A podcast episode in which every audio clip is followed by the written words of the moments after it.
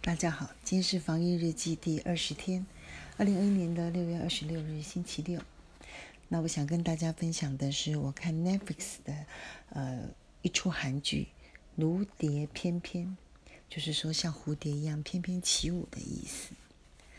那我真的是深受感动，推荐大家有机会的话，真的是好好的欣赏。那这是二零二一年，就是今年三月推出的一部由漫画改编成的十二集的一部戏。那我觉得非常深受感动的是有几点，第一个，它的剧本，韩剧的文化水平呢已经是大幅提升了，台湾人要加油了，他已经脱离了我常戏称的韩剧三宝：车祸、癌症、医不好。他也跳出了像上流社会、上流战争那种狗血的题材。他这一次呢，居然能够以跳芭蕾舞者，成为芭蕾舞者作为整个戏的主轴，我觉得真的是非常不容易。好，我先大概的跟大家讲一下这个故事的内容大纲。这剧本写的真好，他描写的是一位呃退休的老邮差，然后他的个性非常的平实、负责，就像大家印象中的幸福老男人。第一个，他小的时候虽然家里穷困，但是因为因为有父母亲的疼爱，那为了父亲的期望，他就努力的考上了公路员，成为一位邮差。那他在工作的时候呢？也曾经为了不让资深的邮差嘲弄，他下过苦的笨功夫，把负责区域的地址和人名全部背下来。他也曾经因为车祸伤了腿，努力复健，成功的再回到职场，然后呢，努力了工作四十年，光荣做到退休。开始了有了稳定的工作了以后，他遇到了心仪的女子，他就靠着写信和诚恳，成功的娶了这位女子为妻。那妻子呢，也和印象中的好太太一样，勤俭持家，生了二男一女，然后像母鸡一样守护全家人的生活起居，她才是家里真正的总司令。然后夫妻之间的感情呢？平稳忠实。那对妻子来讲，他觉得最值得炫耀的事情就是，他结婚四十年中间，先生呢总是会在结婚纪念日的当天带他外出去聚餐，吃上一顿好料，从来没有忘记。好，那生了这两男一女的成长跟成年之后，在学生时期跟工作职场上。他就会穿插着这个社会缩影所会发生的故事，大家仔细去看，就先不在这里赘述。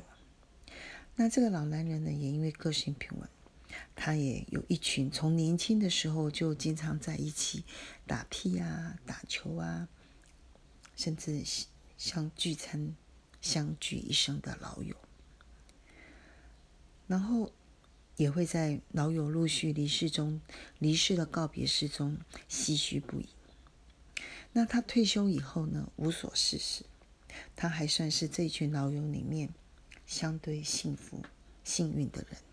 好，背景介绍完之后呢，整个故事的大转折就是，这个老男人在七十岁的时候，发现自己居然迷路了，诊断就得了阿兹海默症。老邮差居然迷路了，那种心里的害怕、不甘心，又不敢让家人知道，担心等等各种的情绪闷在心里。直到有一天，他在路上游荡的时候，偶然到了一个芭蕾舞者的工作室，他看到了一位年轻男芭蕾舞者在练习时候。那种旋转跳跃，呃，暂停时候摆的 pose，耀眼的像一只美丽的蝴蝶翩翩起舞。他深受感动，就想起了幼时候的记忆。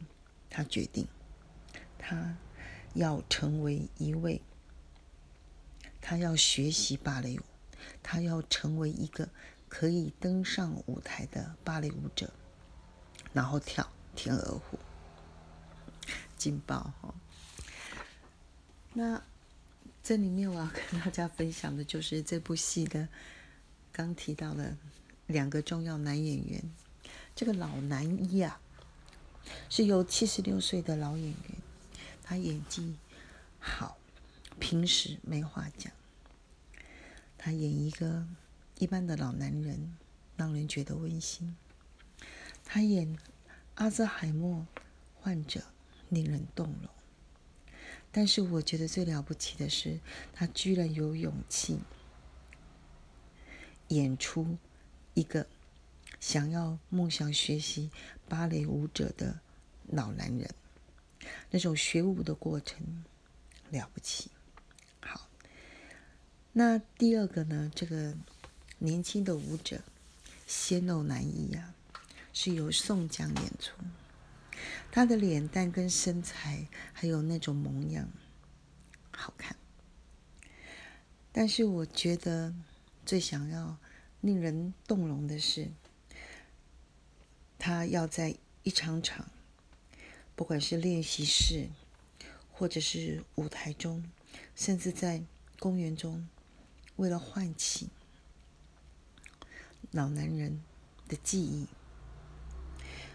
经常出现的这种旋转、跳跃、各种芭蕾舞的美丽的舞姿，令人激赏。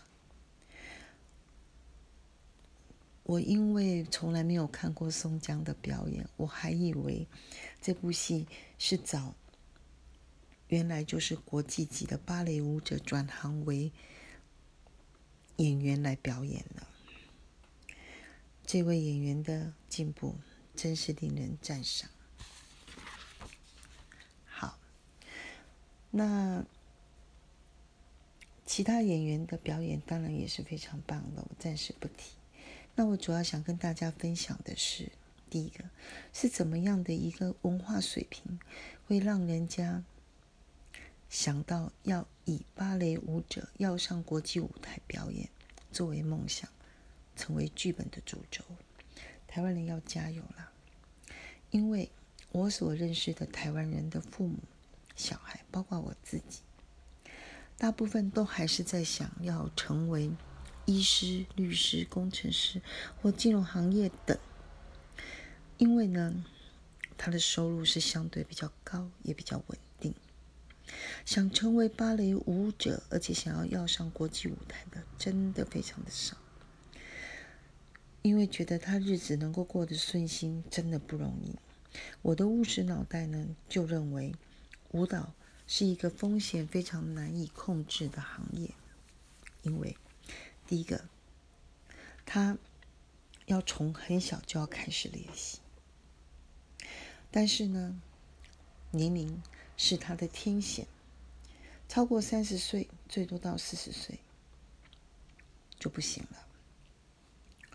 而且呢，行业非常的严苛，一定要天天练习。他对于实力以及外形的要求都非常的严苛，所以对于身材的管理呢，要非常的严格。更糟糕的是，很容易受伤，但是不能受伤。一旦受伤的时候，职业生涯就停在那里了，梦想也就停顿了。所以，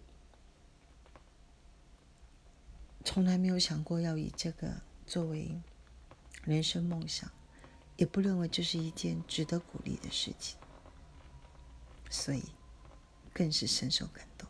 好，以上先跟大家分享到这里，大家自己去看，每个人的感想应该是不一样的。祝大家平安顺利。